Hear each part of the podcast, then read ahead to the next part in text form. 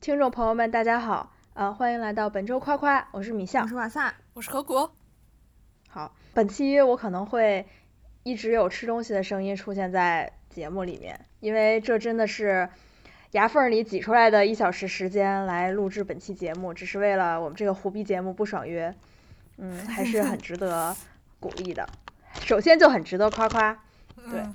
然后我那我那我就先开始吧，因为我的比较简单。好像我们每次谁主持谁的事情就会比较简单，你们发现没有？天机不可泄露，好吗？嗯，我开始了。嗯，你们猜我上周发了工资之后第一笔消费是什么？快猜！每人有一次机会。是这这是那种大的吗？还是那种零碎的那个日常花费呀？嗯。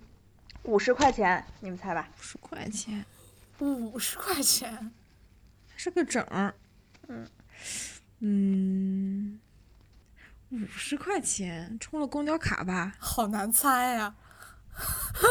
充了公交卡，你们随便猜一个，这个环节就可以继续了。我说充了公交卡，充了五十块钱公交卡。哦，公交卡，何苦呢？那我猜，嗯，买了一顶称心如意的帽子。好。那肯定是都不对，呃，就给你得意的。我的第一这笔五十块钱，讨厌，是转账给了一位学妹，因为那个学妹呢，她正在读研嘛，嗯，她读研转专业去读了一个电影类的。她虽然不是直接做那种导演，但是他们也需要拍一个就是短片作业。然后之前她在朋友圈里面，就是发他们剧组招募演员的那么一个海报。呃，他在他在评论区里面还补了一句话，就是说，嗯，如果谁对我们这个片子感兴趣的话，你就可以给我们一些钱，嗯，你们的十块二十块对剧组都是莫大的鼓励，嗯嗯，然后我就在想，我已经是一个学姐了，然后我刚发了工资，我不如就给他转五十吧。其实我对他们那个剧本也说不上是有多大的兴趣，嗯，但是我就觉得，人家都。小姑娘都已经开了这个口，然后十块二十块都是莫大鼓励了，那我觉得就应该支持一下。其实我跟那个学妹也不是很熟，就是只是她知道我，我知道她，嗯，然后去年我回学校参加那个会议的时候，她也去听了，才加了微信，就是这样一个事情。嗯，我先夸，我先夸，嗯，我觉得米笑老师，嗯。他对发展关系越发的得心应手了呢。你看这个学妹，只不过是，嗯，上一次回学校做发表的时候才认识，加了微信的学妹，现在就可以，嗯，在米老师进入一个新的阶段以后，仍然持续的对这位学妹，嗯，给予一些力所能及的关怀。这就是，嗯，别人想不到，但是自己增加了的人与人之间的连接。嗯，而且，嗯，他对这个学妹的事业也很鼓励嘛。即使学妹也是转了行，然后从事了自己嗯喜欢的行业，然后在学妹需要帮助的时候也伸出了援手。嗯，这是一个暖心的学姐呀。嗯，我觉得是一个很好的表率。虽然我也没有这种需在朋友圈需要我支持的学妹吧。嗯。我就说这一点吧，嗯，好，嗯，是我一开始还以为他去应征想当人家演员呢，后来发现并不是。我也是这么以为。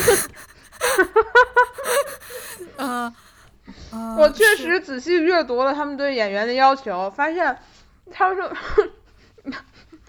你先说吧，我一会儿再说这个。行，你先吃会儿。嗯，我是觉得，嗯，首先。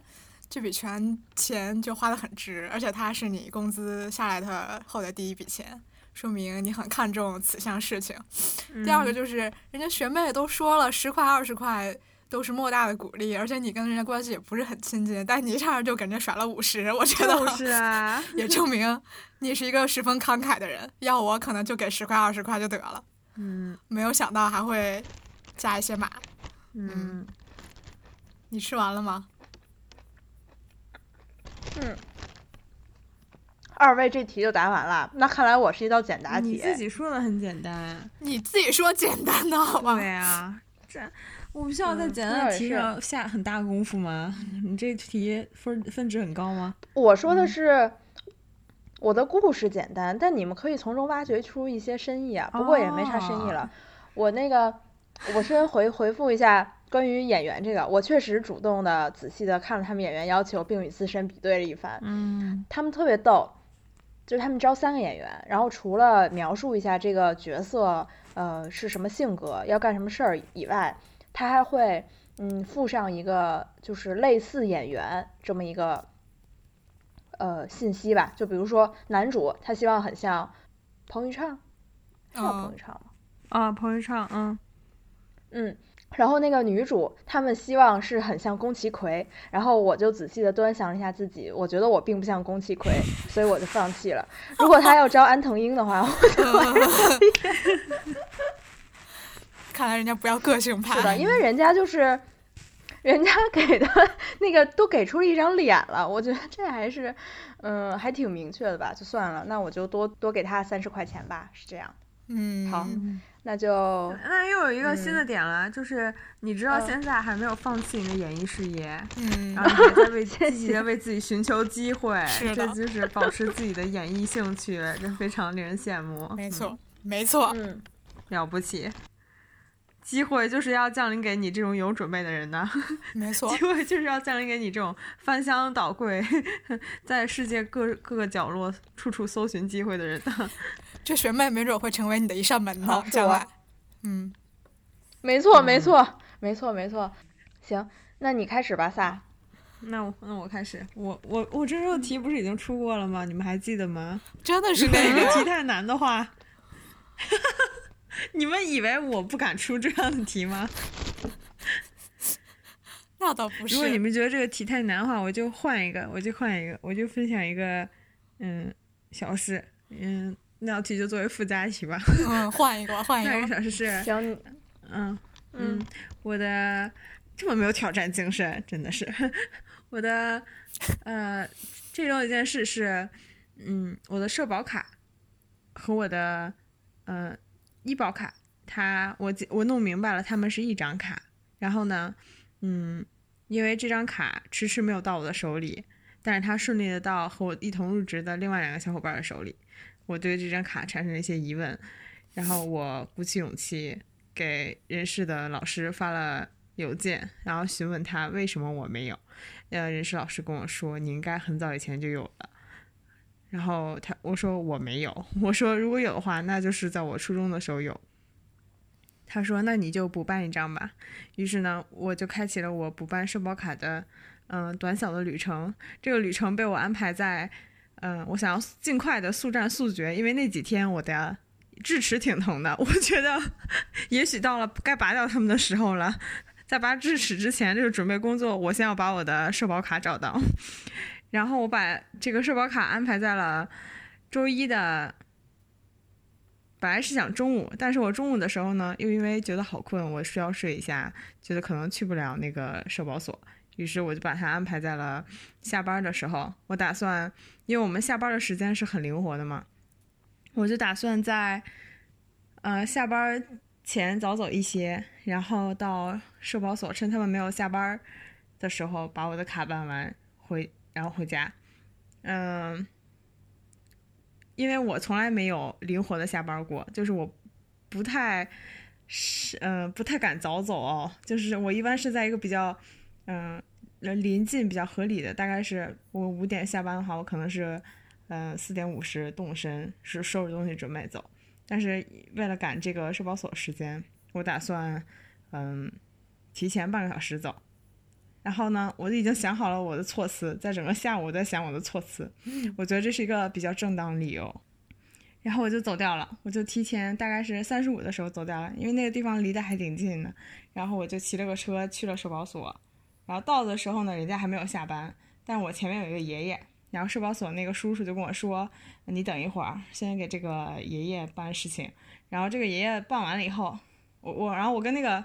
社保所的叔叔说：“我说没事儿，您慢慢办，这几个那个恐怕就是要耽误您下班了。”然后，呃，爷爷其实很快就走了。然后我这个卡办的也很顺利，甚至顺便把我的在社保卡上的那张初中的时候的照片，那个叔叔说把你这照片换了吧，不然你这个卡拿到手也没用。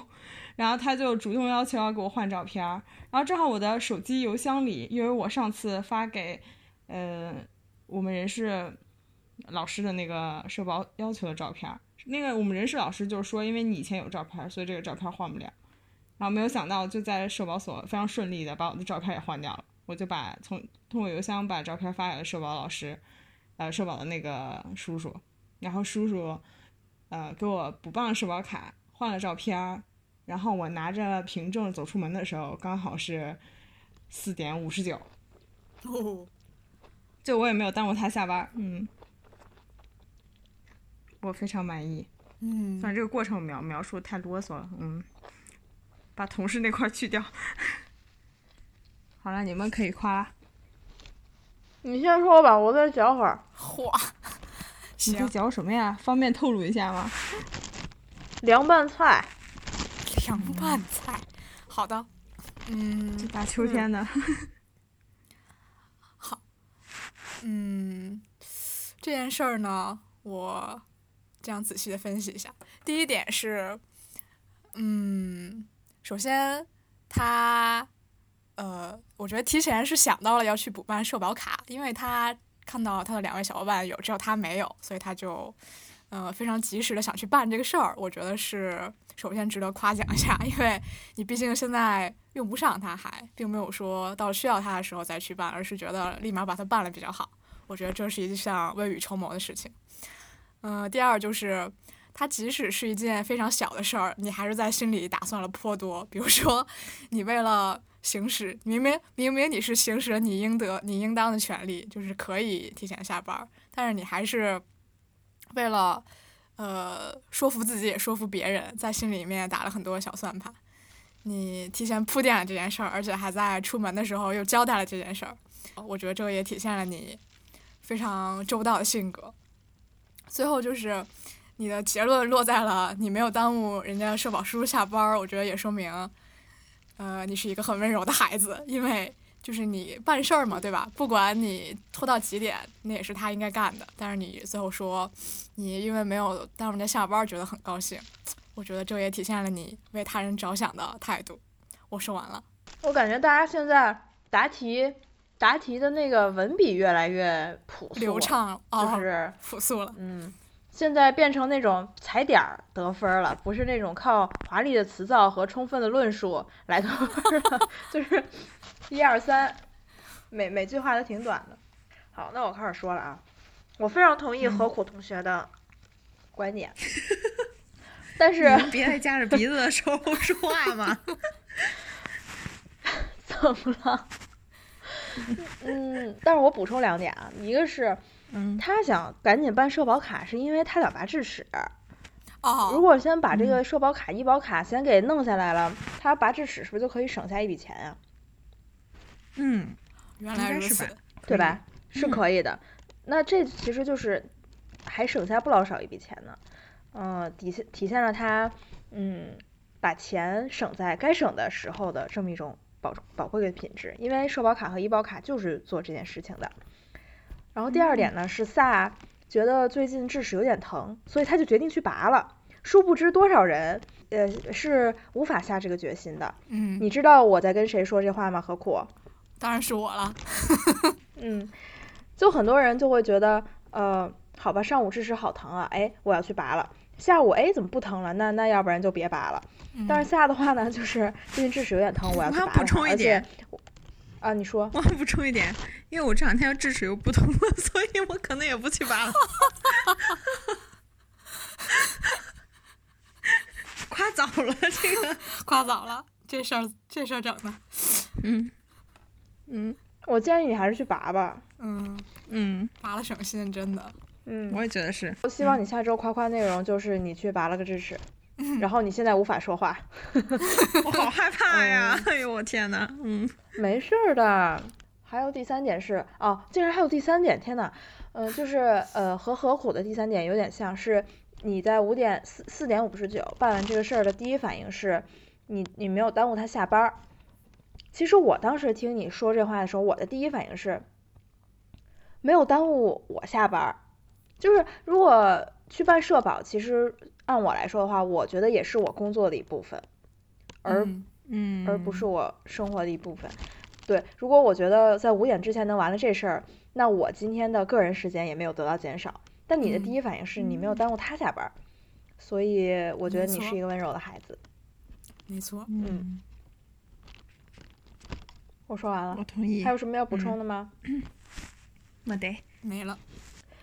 喝苦吧。好，真快。嗯，我这周有两个选项给你们，一个是和我的求学之路有关系，一个是没关系的。你们想听哪一个？因为我实在说了太多和我求学之路有关系的事情了。如果大家已经厌烦，我求学之路就公布一下吧，然后你可以说下一个了。那我先跟大家宣布一个好消息，就是我有学上了。好的，此处有掌声。嗯。好好，谢谢大家，谢谢大家。而且很满意。嗯，非常满意。而且很满意。对对对，是的，是个九十九分的选项。嗯，好，那我就说另一个了。另一个是我这周有两项重大突破。第一个重大突破是，我的微信好友已经 大概有半年没有增加过新人了吧？因为我的语言学校的同学也是固定的，然后我的室友现在也。就也没有新人来，所以我没有什么机会去认识新的人。但是我这一周呢，就是突然就增加了两个人，他们分别是 我们的其中一位听众朋友，另一个是我在网上认识的另外一位网友。就是他们先后在这一周的周一和周二向我提出，我们可不可以加个微信，然后我就同意了，然后我就。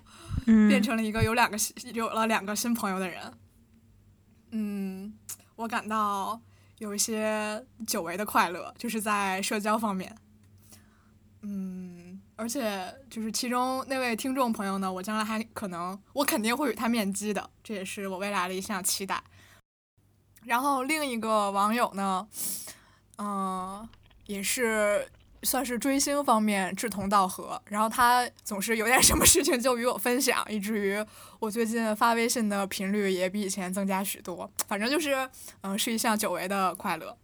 然后第二件事儿是，我有生以以来第一次自己去了医院，而且还是这日本的医院，因为我是一个，嗯嗯，就是不太爱去医院的人。首先，我也不怎么生病。其次就是，谁爱去啊？就是不是不爱去，而是就是脑子里面不会首先蹦出我有病了要去医院这个选项，而是总是会比如说，嗯，我再自己观察一下，或者说我可能知道这是什么病，就自己自己吃点药就过去了。总是把去医院放在最后、最后、最后、最后、最后、最后、最后的那个选项，以至于我就压根没怎么去过医院。嗯，然后。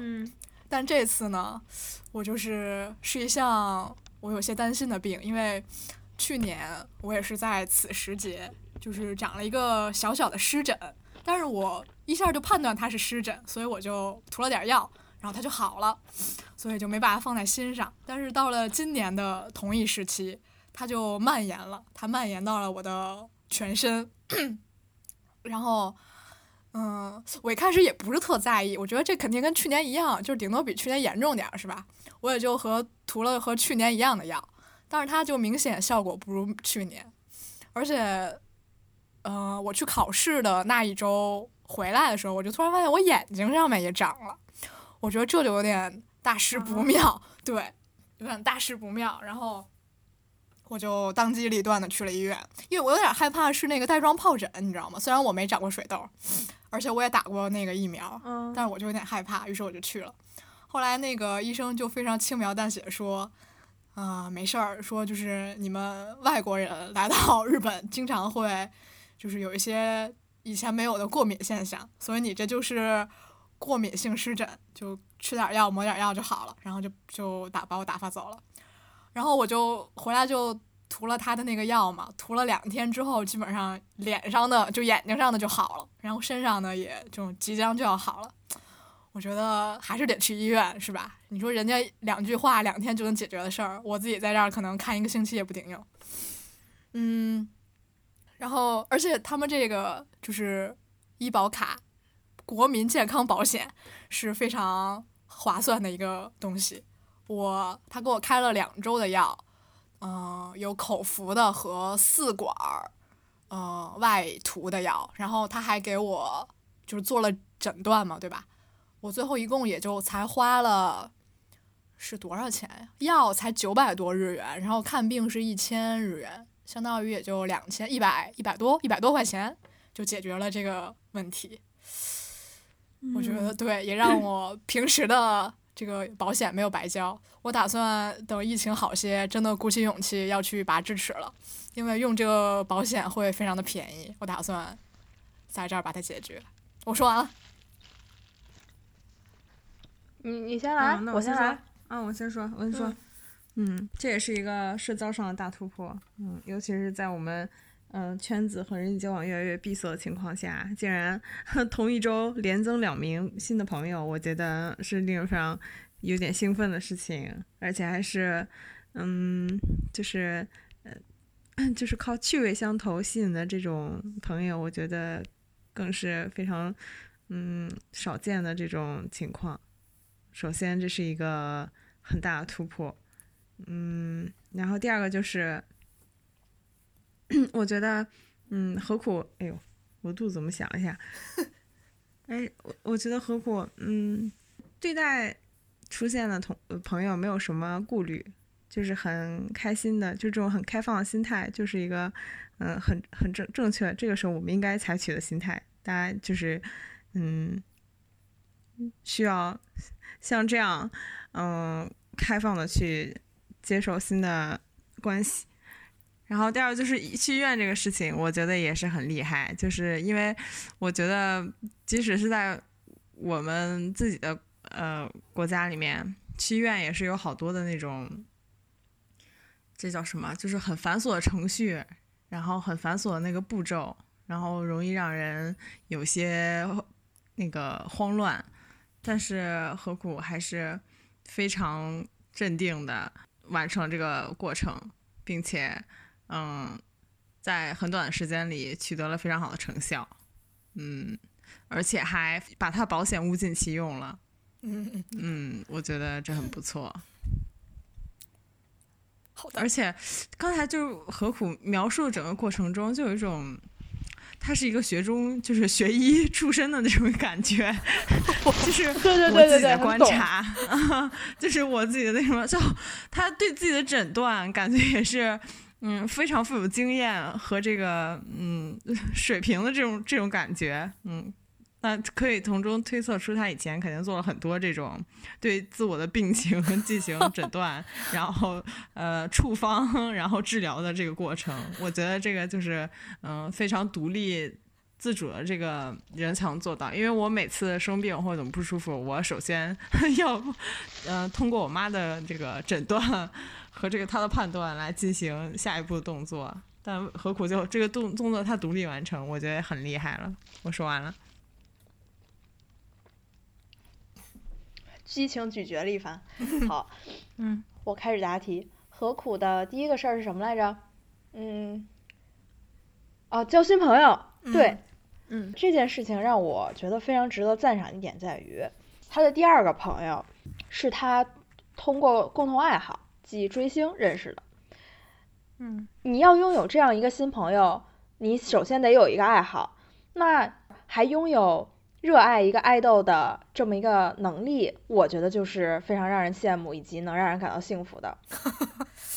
嗯，像我，我感觉我就会挖掘条件，因为他不会，对吧？会挖掘体感，因为他不会，他是提升了自身的经历。也是因为，没错，我就是很羡慕你。像我，如果加一个网友，很有可能就是聊两句就有点没话说了，因为，嗯，你不可能像。他跟他这个二号网友一样，有一个比如说喜欢的女明星出现了一个什么新事儿，两个人就激情分享一番。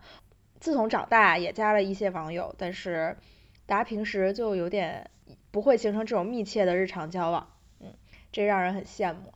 我觉得如果我能通过同号认识好友，我最近特别喜欢逛豆瓣的一个叫什么“就爱逛超市”，什么“我爱逛超市”。这么一个组。我觉得也许将来如果我能在里面多多发帖互动的话，说不定能找到将来可以一起逛超市、逛菜市场的朋友，也说不定。嗯，你这个事情也激励了我，我觉得我也可以日后在这方面重拳出击一下。嗯。然后第二个，嗯嗯嗯嗯，看病这个事儿，他这答题套路好好牛逼啊！他以推己及人，就是再从人回己，结合自身经验谈感受。妈的，因为基本上你都说的差不多了。嗯嗯，第二个是他看病嘛，我觉得你说的也差不多了。然后我就想跟大家分享一个看病的感受，就是你可能没有办法通过自我观察和疗愈解决的，就是。你跟医生护士对话的时候，会有一种安心感，因为对方就是特别专业的人。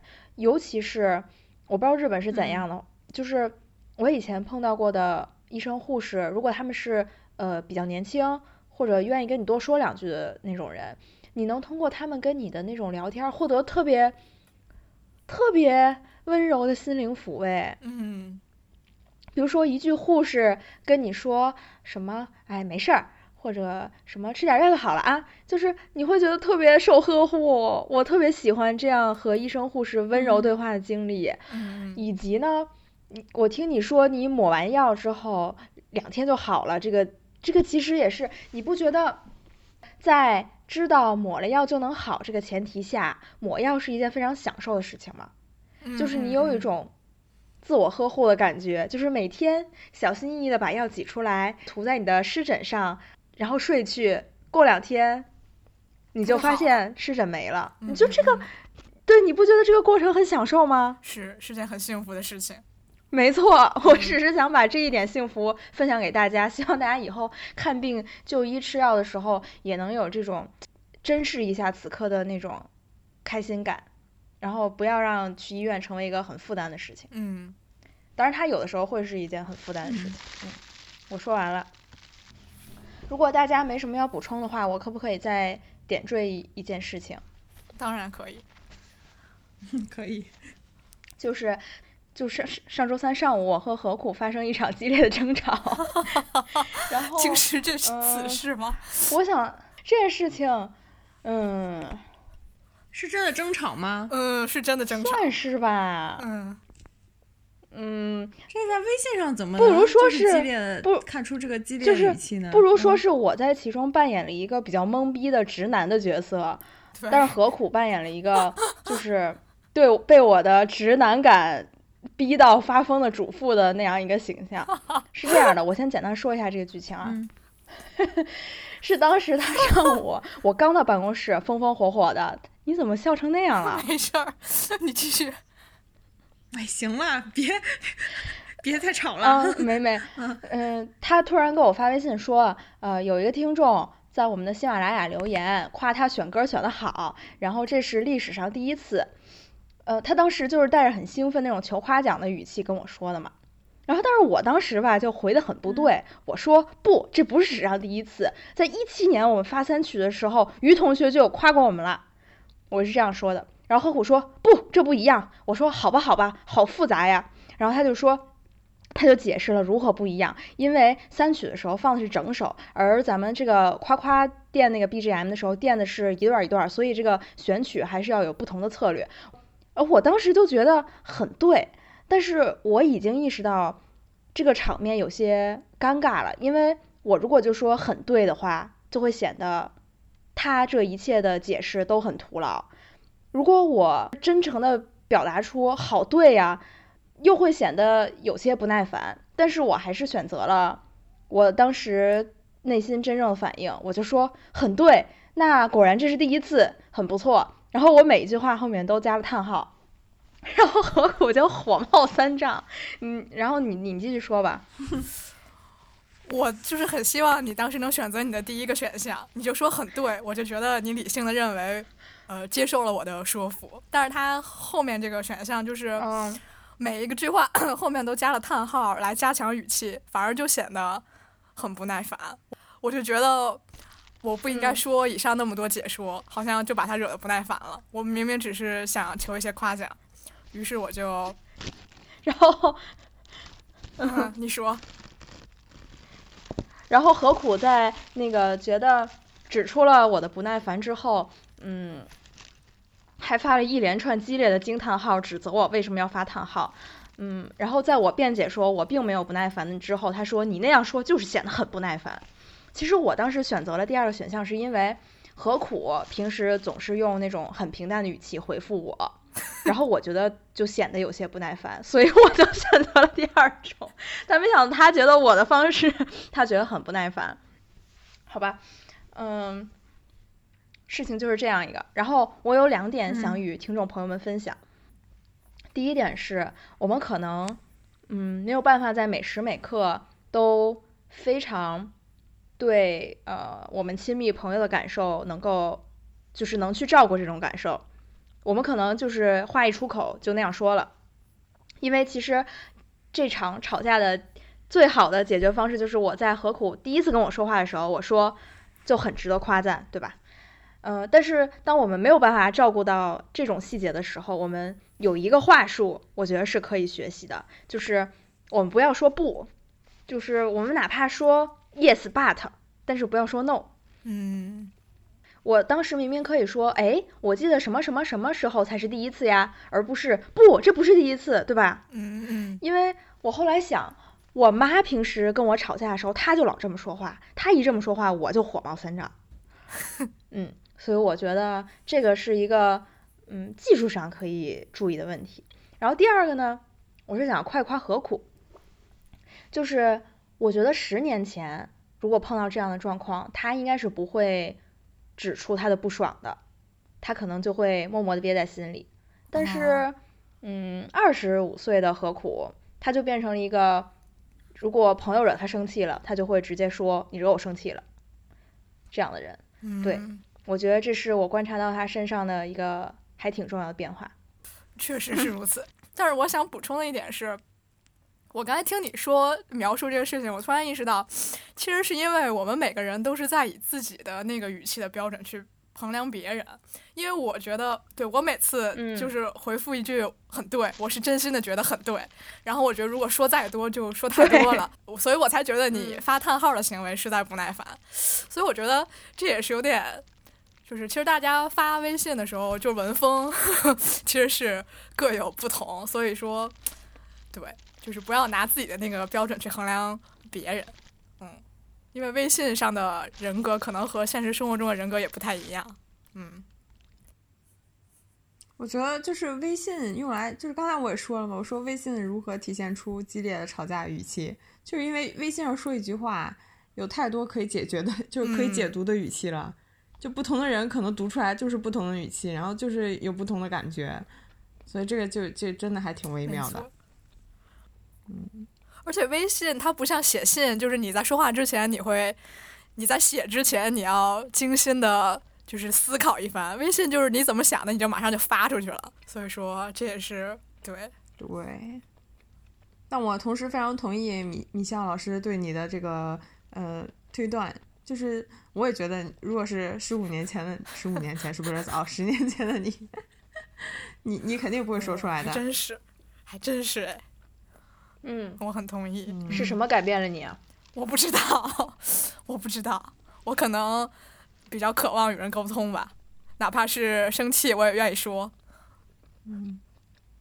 但我就不会，我已经形成了这样的脑回路。比如说，我觉得何苦的语气，我解读为不耐烦。但我会马上告诉自己，就是他不是不耐烦，他只是这么说话，所以我就我就不会说了，就是已经形成了一个圈，一个自洽之圈，一个闭环了。好的，嗯，但是我也有隐隐约约的，就是一种感受，就是我觉得米笑老师就是直男的回复确实是有一点多，最近是吗？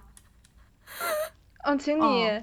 就是因为我我似乎也有一一点那个心理上的感受，但是我已经忘了，就是我不记得是，但是但是就这种隐隐约的感感受是有的，就是 感觉你回复很直男。你是不是把你用在工作上的那套话术用在我们身上了？但是瓦萨最近也有一些使人发火的微信回复啊。哈哈，哪哟？我吗？开始互相批判了起来。你不妨不妨掏出来说一说，不妨掏出来说一说，嗯。就是上次你剪辑的时候，我们不是一直在问你还剩多少吗？你就一直说你不知道。嗯嗯，那我确实不知道呀，因为我不知道我能什么时候剪完。嗯，哎，让我想想，我不知道，我说不，我发不知道那时候是不是一天中午啊？对，哦，那可能是真的心情有些不好。嗯，我想想那一天啊，对，主要是其实你之后很快就把作业交上来了。对，哦，是因为怎么说呀？就是那个时候，因为上午上班可能有工作上有一些事情有一点烦哦。然后呢，嗯，米笑他老师他表现的就像是一个严厉的老师，就是他话问我的时候就像是一个严厉的老师。嗯，我是说，然后你什么时候能见完吗？给出，嗯。你你是希望我说，在你什么时候能剪完呢？这样吗？你会觉得好一些？不，就是就不像是那种平时说话语调，就像是有一个人在那个咋说，就像是一个老师在问你。嗯，不管这个老师他语气和语语调怎么变化，但是就是那个，嗯，你感觉是个一个老师在跟你说话，然后你也不敢给出什么特别肯定的回答，就是。仿佛突然回到了嗯，站在老师面前的时候。我觉得啊，嗯，我也不是要指责你，但是你可以把这个事儿不要当做一个交作业的心态。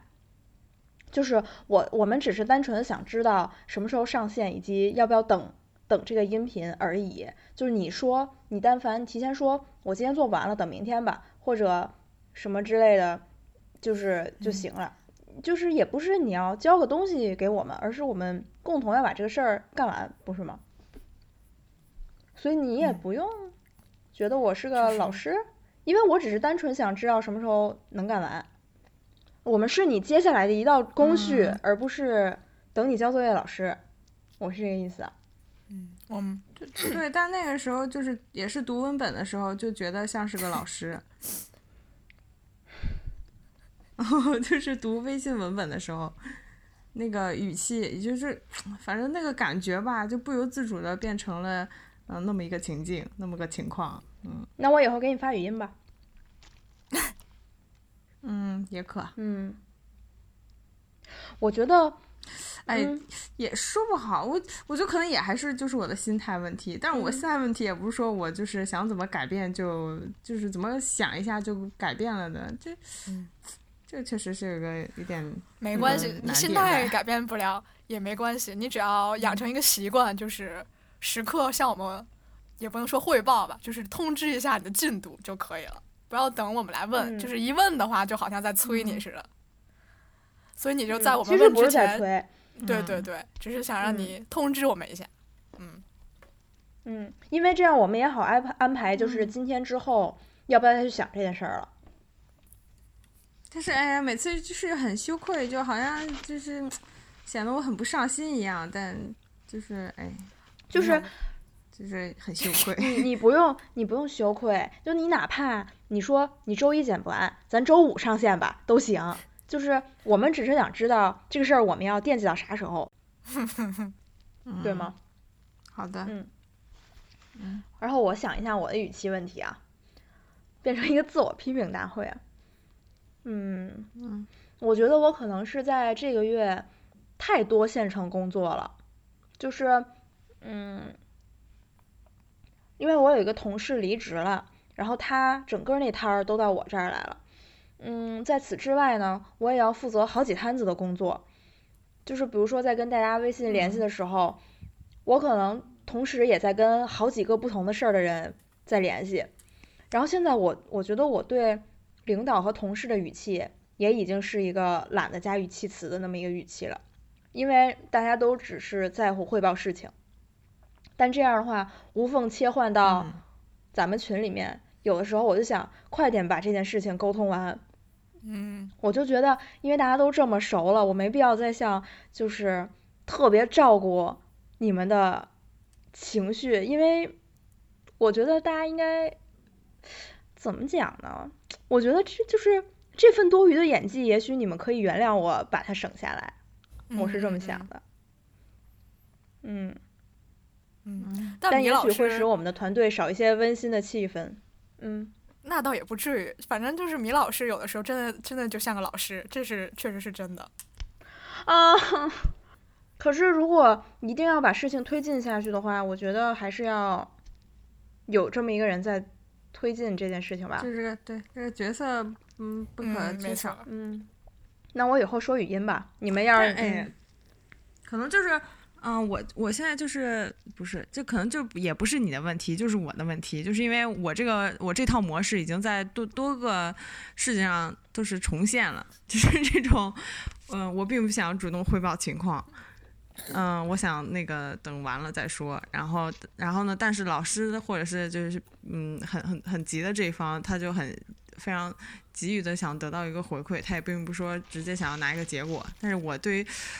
我在这个写呃过程中的障碍就是我没有办法，就是这个是不是我在光是在咱们这个直播，我之前写论文也是这样，然后之前嗯再往前那个领导让我拍抖音也是这样，就是就是我这个被动的姿态已经很久了，嗯。嗯，他可能是就是我的行为模式问题，嗯。也不是老师语气的，也就跟可能语跟语气也没啥关系，嗯，所以嗯，也不是 也不是你的是那个什么啦，倒是也不是你的语气问题，我觉得，嗯，就毕竟不是主动要干的事情，多多少少还是会觉得它是个任务吧，我觉得这也没办法，这已经成为了不是主动要干的事情嘛，呃，播播客改改起啊。啊！可这是一件我们主动要干的事情呀。就是不是说，呃，这周我我要剪，而是不是安排下的任务嘛？就是这周轮到我了，然后我要把它完成。就是它毕竟还是有任务和这个的成分在里面嘛，对吧？嗯嗯，所以所以我的问题就是在这儿嘛，就是。现在已经，呃，这个事情就，那从从这个过程中也能看出来，就是它不是一个非常必须的、必要的事情。呃，本来是一个你自己应该很积极主动的事情，但是呢，就是从我这个角度来出发，又变成一件很慎重的事情。就是它逐逐渐慎重化这个过程，就是我逐渐嗯被动的过程。嗯，你觉得如何你才能感到轻松一些呢？嗯，如何都能感到轻松一些？我我也不知道哎，就我好像是习惯了，你知道吧？就是习惯了，这确实是，嗯，这个很久以来就是好像一直都是这样。说着说着，话题又严肃了起来。我们慢慢调整。就是。嗯。可以，也许是可以从那个我们的这个嗯节目开始，嗯，逐渐改变一下，然后 再逆向回去。嗯嗯嗯嗯。我现在 唯一的一个担心就是，如果我将来用那种嗯可爱的语气在群里说话，你们应该反而会觉得不自在了吧？经此一谈之后。对，确实是，你就开始做一个女的在开始，我们习惯在那边表演，看出表演的。嗯，对，嗯，嗯，啊，感觉就是微信上的那个沟通，现在确实也挺多特点的。嗯，要不人家还有人研究呢嘛，是不是？嗯，我现在已经熟练的使用那个办公的那个表情符号了。就是同事之间和领导之间的用的会用的表情符号，一朵玫瑰，一个红心，一个尴尬的笑脸，嗯。但我觉得我现在已经不太在意，我就是已经停止解读微信上的语气了，因为我见过太多本人说话和微信上讲话不一样的例子了。每次你你觉得一个现实生活中特别活泼的一个姐姐。他在微信上就是讲话那种老年人风格，很爱发呵呵那种表情，然后你本来看了你就很不爽，但是你一想到就是他平时不是这样的，我可能就会懒得去再花，不是再花我的心力在纠结他这个语气上。我觉得主要还是，嗯，交流双方要有一种信任感，就是相信我们，嗯，只要不说特别伤害对方的话，就是没什么太大事情。嗯，好吧，没错。那今天就到此为止吧。好，好，下一期又该你了，萨，你知不知道下周该怎么做啦？哎，好嘞。嗯，老师，好好好好好，老师你快休息吧。拜拜，拜拜，拜拜。